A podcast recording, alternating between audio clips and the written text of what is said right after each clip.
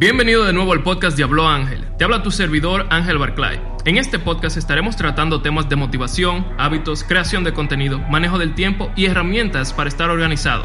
Todo esto mientras comparto mi opinión contigo sobre temas del momento. Si esto es de tu interés, asegúrate de seguirme en mi cuenta de Instagram, arroba angelbarclay.eth y mi cuenta de Twitter, arroba laebarclay. Ahora espero que disfrutes este episodio a todo volumen.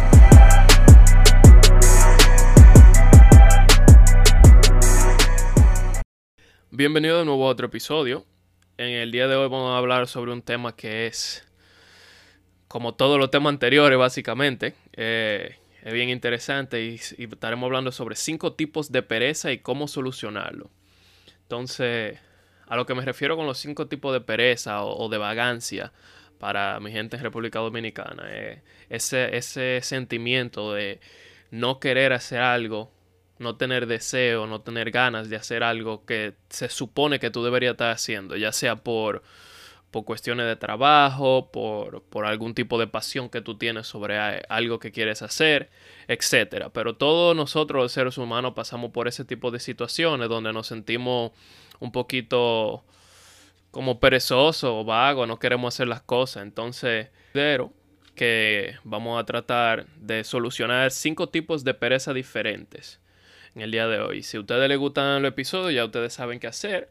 Como en el intro lo dice, pueden seguirme en Instagram, pueden darme recomendaciones. Yo usualmente pregunto cuáles temas ustedes quieren escuchar en el podcast. Si ustedes tienen preguntas, yo se las puedo responder aquí mismo. Porque es una forma de yo como conectar un poquito más con, con las personas que me siguen a través de las redes sociales y entender cuáles son esos problemas que nosotros ya como creadores de contenido, fotógrafos, artista, lo que ustedes, lo que ustedes sean, todo el mundo pasa por, por la misma situación, los mismos problemas mentales, los mismos bloqueos.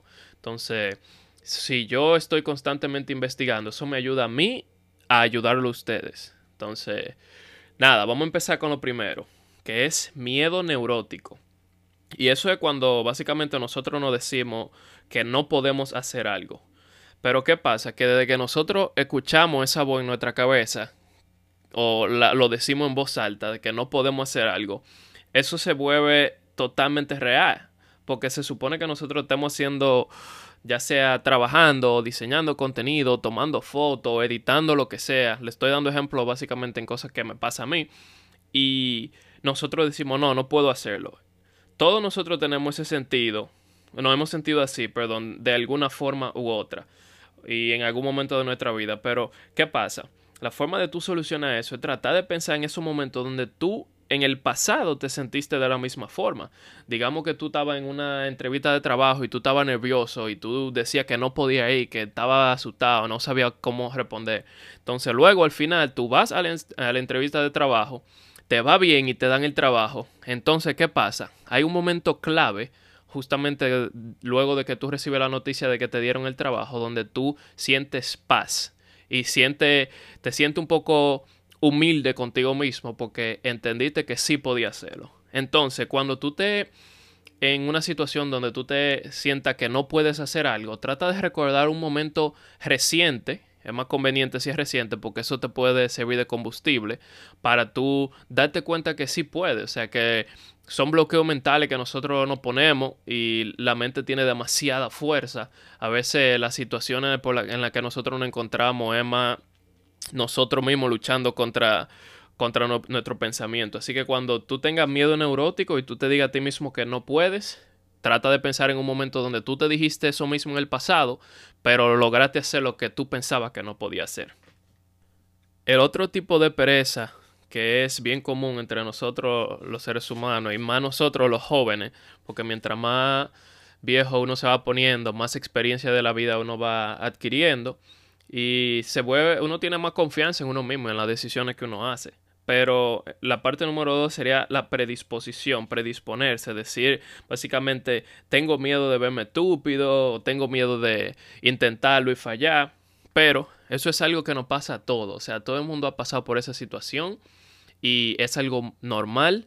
Tú no tienes que sentirte de, de cierta forma incómoda porque tú creas que, tú, que tus habilidades no son suficientes, porque todito nosotros no hemos sentido en esa forma, incluso yo con, con mi fotografía a veces no me gustan las fotos y no las subo y luego las subo después de seis meses de que el proyecto está terminado y a la gente le encanta y o sea todo el mundo tiene su propio como dicen su propio demonio con cuál lidiar entonces esas situaciones en las que tú te sientas de esa forma tú no eres tú no eres el único que se siente así. Entonces cada vez que tú escuches esa voz en la cabeza recuerda que todos nosotros aprendemos de nuestros errores. O sea, para tú empezar algo, si tú empezaste a tocar algún instrumento, si tú agarraste una cámara por primera vez el día de hoy, tú no vas a ser perfecto. O sea, tú, no va, tú puedes tener talento, pero tú no vas a ser perfecto, porque lo que pasa es que nosotros aprendemos de nuestros errores y la práctica no te hace perfecto, te hace mejor, porque la perfección no existe. Entonces tienen que sacar, sacarse eso de que la práctica hace la perfección. Mentira. O sea, uno nunca va a ser perfecto. Uno tiene que asimilar y ser humilde con el trabajo que uno hace y darse cuenta que la práctica simplemente te va a hacer mejor, pero siempre está dispuesto a aprender de otras personas, incluso que sean más hábiles o menos hábiles que tú. Porque mientras más tú escuchas a las personas, tú tienes más posibilidades de aprender algo que si simplemente tú estás hablando, porque tú estás repitiendo cosas que ya tú sabes. Entonces, básicamente, si tú tienes predisposición, recuerda que todo el mundo se ha sentido de esa forma y que tú sí puedes hacerlo. No te pongas esos bloqueos mentales que no vale la pena. Bueno, uno de los tipos de pereza más difíciles de solucionar, en mi opinión, sería el número 3. Y es cuando uno mismo se provoca cansancio, ya sea mental o físicamente. Porque yo no voy a negar que muchas de las veces nosotros nos sentimos cansados, ya sea porque estamos trabajando demasiado o haciendo, haciendo actividades que consumen mucha de nuestra energía. Y hay diferentes tipos de energía. Energía física, energía mental.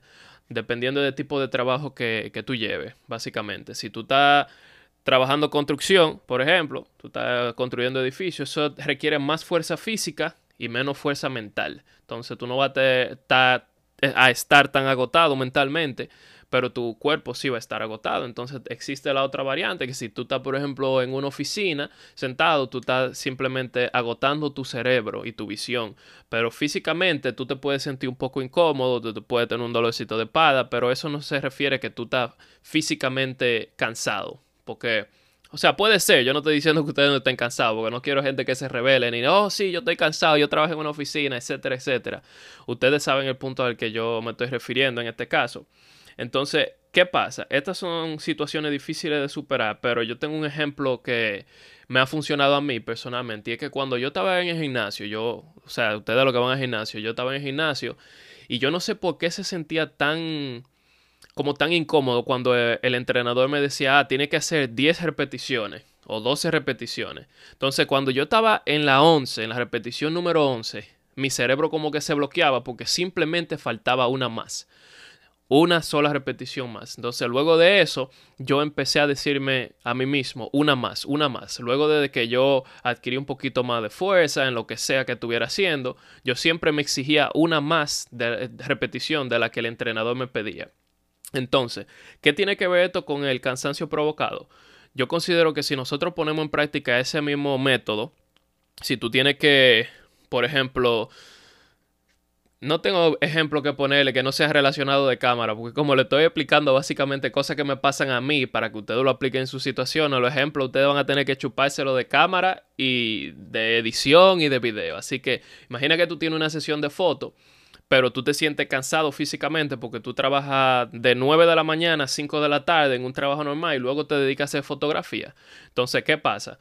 Lo que tú tienes que hacer en ese sentido es una, una más. O sea, tú tienes que enfocarte en lo que realmente a ti te apasiona porque digamos que tú estás trabajando de 9 a 5 simplemente para tener un ingreso fijo, pagar tu deuda, que todo el mundo tiene su deuda y tiene su cosa que pagar, pero lo que a ti te apasiona realmente la fotografía. Entonces, llévate de nuevo al gimnasio y piensa en hacer una repetición más y autocondicionate para eliminar ese cansancio. Muchas de las veces nosotros realmente no estamos cansados, simplemente estamos predispuestos. Otro tipo de, de sentirse perezoso, otra forma de en la que uno se siente perezoso o que uno cree que está perezoso es el arrepentimiento autocondicionado. Cuando nosotros nos arrepentimos por la cosa que no hicimos, básicamente cuando uno dice, como es muy tarde para empezar, ya yo no tengo tiempo, ya yo estoy muy viejo, pero esa es una de las mentiras más propagada alrededor del mundo y eso es lo que ustedes tienen que grabarse en su cabeza. Eso es una mentira. El mejor momento para tú plantar un árbol era hace 20 años. Si tú no plantaste ese árbol hace 20 años, entonces se te fue el tiempo. El segundo mejor momento para tú plantar ese árbol es ahora. Entonces, la, la, mejora en cualquiera de las prácticas que tú estés haciendo se define por empezar. Uno de los hábitos más difíciles de conseguir y de mantener es la consistencia en lo que sea que tú te dediques a hacer. Pero si tú no empiezas, tú no vas a desarrollar esa consistencia en lo que sea. Un ejemplo, que yo lo mencioné una vez en un, en un video de YouTube, si no me equivoco, es que yo trataba de autocondicionar las, eh, las actividades diarias que yo hacía de otra forma, simplemente para crear un hábito, o sea, fortalecer un hábito. Y lo que yo hacía era cepillarme los dientes con la mano, con la mano opuesta. Digamos que tú eres, que tú te cepillas los dientes con tu mano derecha, intenta todos los días cepillarte con tu mano izquierda. Se va a volver complicado, pero al final de día, ¿Qué es lo peor que puede pasar si tú te estás cepillando los dientes con otra mano? Tú aprendes, tú aprendes a manejar otra mano, aprendes otra destreza, pero lo más importante es que creas un hábito. Entonces, sí, yo considero que si ustedes llevan ese mismo, ese mismo método a cuando ustedes se arrepienten o se sienten que están tarde para aprender una nueva habilidad, eh, esa es la forma de solucionarlo y así, así también me ha, me ha, pasado a mí. Yo siempre quise aprender a tocar un instrumento, música, pero no tenía los recursos necesarios para hacerlo en un momento y también estaba predispuesto a hacerlo. Pensé que era más difícil de lo que, de lo que realmente era. Y recientemente yo decidí comprarme un bajo, le escribí a un amigo mío que se llama Julio, le dije, oye, ¿qué, qué, qué tipo de cosas yo puedo hacer para mejorar, etcétera, etcétera? Y empecé. Y muchas personas no empiezan a hacer ese tipo de cosas. Y yo les exhorto a ustedes que empiecen a hacerlo. Si tú aprendes una habilidad nueva, una destreza nueva, tu cerebro no se llena. No es verdad que, oh, ya yo no puedo aprender eso porque después se me va a olvidar lo otro. No, tú simplemente tienes que crear un hábito y practicar todas las cosas que a ti te gusta y aprender las cosas en el momento que te nazca hacerlo. Bueno, y la número 5. Yo considero que esta es algo con lo que yo en lo personal he lidiado bastante yo sé que muchos de ustedes a, lo mejor se sienten de la misma forma, y es autojuzgarse. Decir cosas sobre ti mismo. Y eso es una de las cosas más difíciles de superar porque eh, el juez más difícil de como de aceptar las cosas que uno hace es uno mismo. Uno nunca se siente bien con su trabajo, uno nunca se siente bien con la forma en que se ve. Entonces, como que juzgarse a uno mismo no ya ahora en este momento de mi vida para mí no tiene tanto sentido. Yo a mí no me importa lo que piensen las demás personas sobre mí, simplemente yo decido sentirme bien con las cosas que yo hago en vez de buscar la cosa negativa. Simplemente cambiar la métrica de, las cosas y, y cómo tú la ves, básicamente. Entonces cuando tú te vengas a decir que tú eres muy vago, que tú eres muy perezoso, que tú no das para eso, la palabra tiene demasiado poder, o sea, más de que uno se imagina. Entonces, en vez de tú pensar ese tipo de cosas, de que tú eres perezoso, de que, de que tú no puedes hacer las cosas, todo a tu alrededor va a hacer que tú tengas razón, simplemente porque tú lo declaraste. Si tú no eres muy espiritual y tú no crees en ese tipo de cosas, hay una forma científica también que es autocondicionamiento. O sea, cuando tú dices algo con, con tu boca, tú condicionas tu mente a hacerlo. Entonces, ese es el, lado científico, o sea, para lo que está dentro espiritual, también va de la misma mano con eso. Entonces, si tú dices que tú estás cansado, tu mente va a encontrar todas las razones para confirmar esa forma de pensar que tú acabas de mencionar o que acaba de salir de tu boca. Entonces, tratemos de ser más positivos cuando se refiere a hablar de nosotros mismos, de nuestro trabajo, de las cosas que hacemos. Y apoyar el trabajo de los demás también funciona para uno sentirse más eh, positivo sobre las cosas de uno. Eh, algo que funciona es cuando tú vayas en la calle, tú puedes saludar a todas las personas, tú puedes empezar saludando extraños, eso te ayuda a desarrollar tu habilidad social, a perder un poquito la vergüenza, a perder un poquito el miedo, pero más que nada te va a ayudar a tener confianza en ti mismo. Entonces son pequeñas cositas que uno cree que no tienen relación con este tipo de cosas, pero esos son hábitos que a la larga sí te desarrollan si te desarrolla más, más confianza en ti mismo. Así que mi gente, como siempre, hasta aquí el episodio de hoy. Si a usted le gustó, por favor compártalo en Instagram, que eso ayuda a que lleguemos a más personas. Ya llegamos a 2500 oyentes, me siento bien, voy a seguir haciéndolo. Si ustedes tienen algún tema o algo de lo que les gustaría que yo hable, algo con lo que ustedes están lidiando, yo honestamente tengo muchísimos problemas con lo que estoy lidiando de igual manera, pero si puedo ayudarlo a ustedes que lo solucionen mientras yo busco cuáles son las soluciones, eh, estamos aquí para eso, mi gente. Así que los quiero mucho, un abrazo y nos vemos en el próximo episodio.